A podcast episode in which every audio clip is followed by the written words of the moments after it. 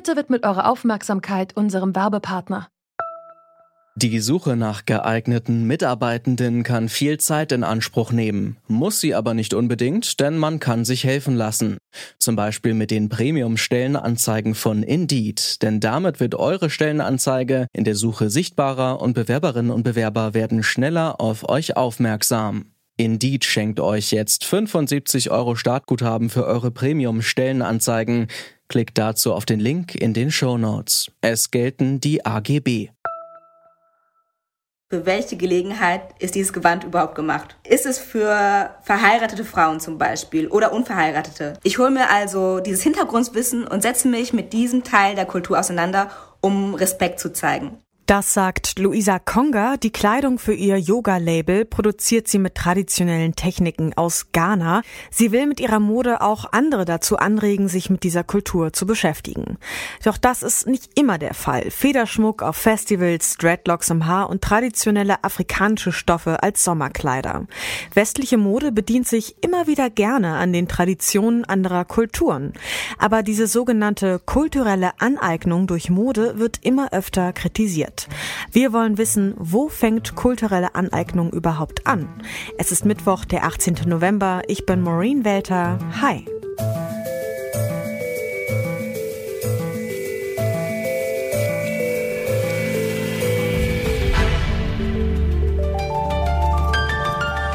Zurück zum Thema.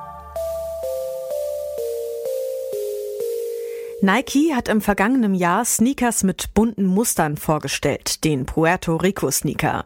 Nur das Muster kommt überhaupt nicht aus Puerto Rico, sondern von einem indigenen Volk aus Panama. Der Shitstorm folgte dem Schuh auf dem Fuße. Dass Designs aus nicht-europäischen Kulturen in der Modeindustrie verwendet werden, passiert oft.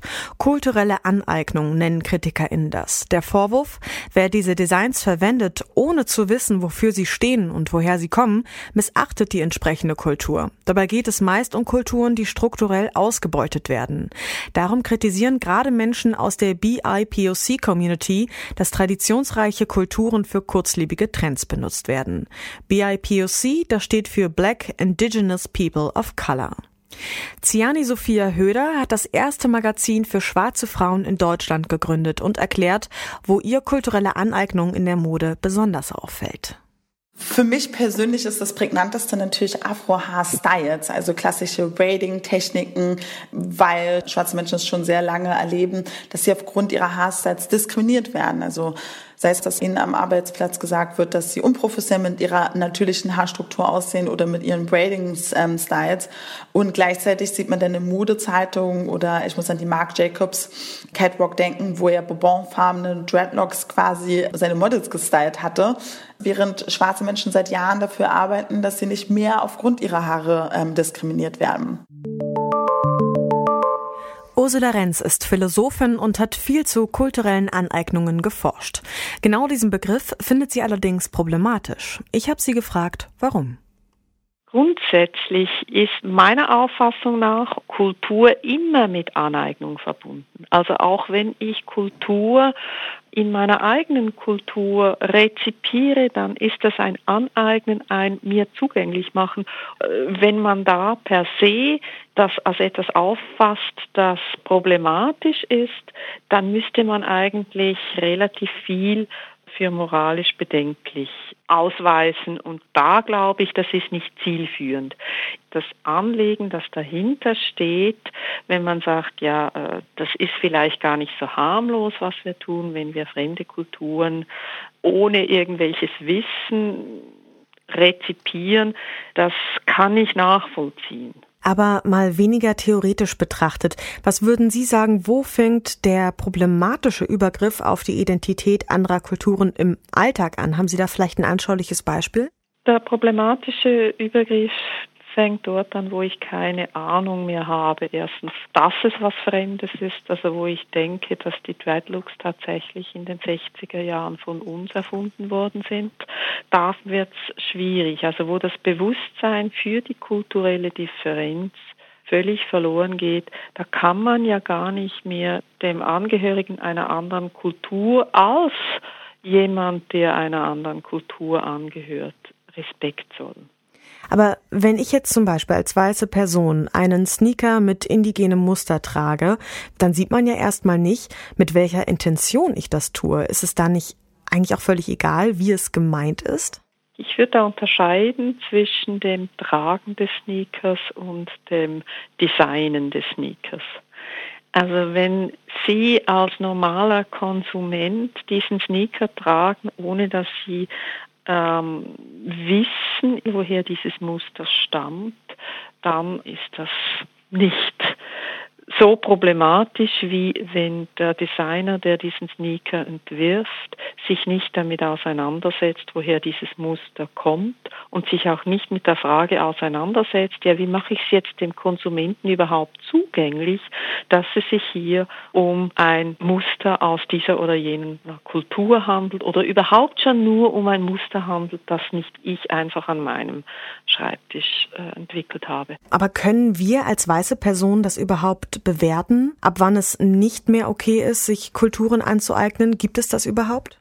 Hier würde ich unterscheiden zwischen Individuen und Kulturen. Also wenn mir jemand ein Individuum klar macht, dass ich gewissermaßen ihn als Individuum entweder beleidigt oder gekränkt habe, dann äh, hat das natürlich ein gewisses Gewicht. Ich glaube, die Grundidee, dass wir von anderen Kulturen uns Dinge aneignen, die ist nicht per se schlecht. Es ist dann schlecht, wenn ich die andere Kultur gleichzeitig zum Verschwinden bringe.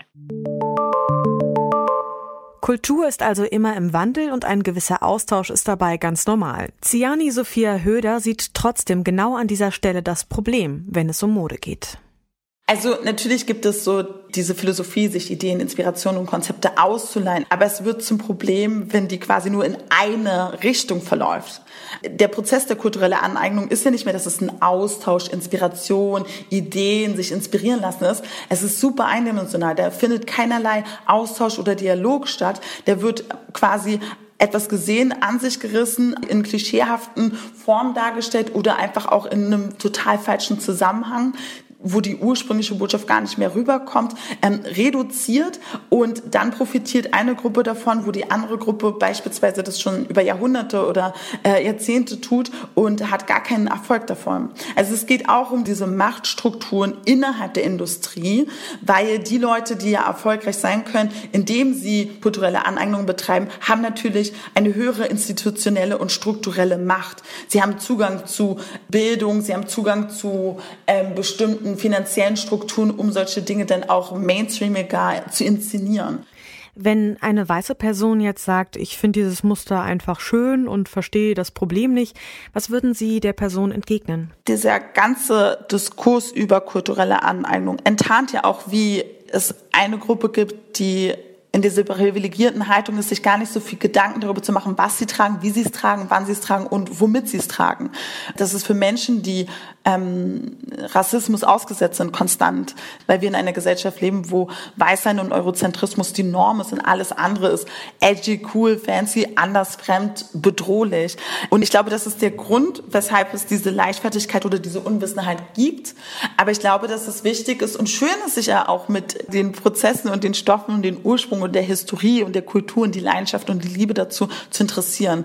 Das heißt, um es kurz zu machen, ähm, würde ich der Person raten, sich einfach einerseits mit den Prozessen in einer Gesellschaft zu leben, wo es strukturellen Rassismus gibt und sich damit auseinanderzusetzen und sich parallel auch natürlich darüber zu informieren, was ist das für ein Stoff, woher kommt er und wie ist der entstanden.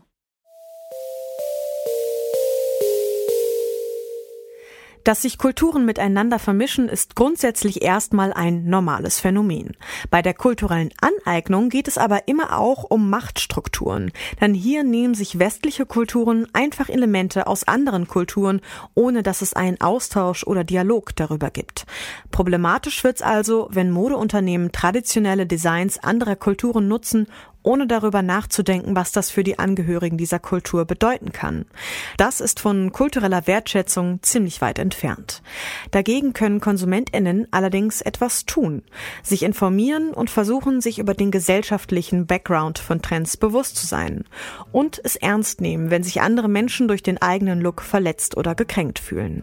Und auch DesignerInnen könnten mehr Verantwortung übernehmen, indem sie selbst die Ursprünge ihrer Trendideen eindeutig kommunizieren, statt sie einfach zu kopieren.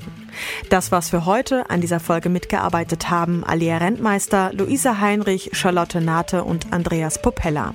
Chefin von Dienst war Gina Enslin. Ich bin Maureen Welter und sag Tschüss. Zurück zum Thema vom Podcast Radio Detektor FM.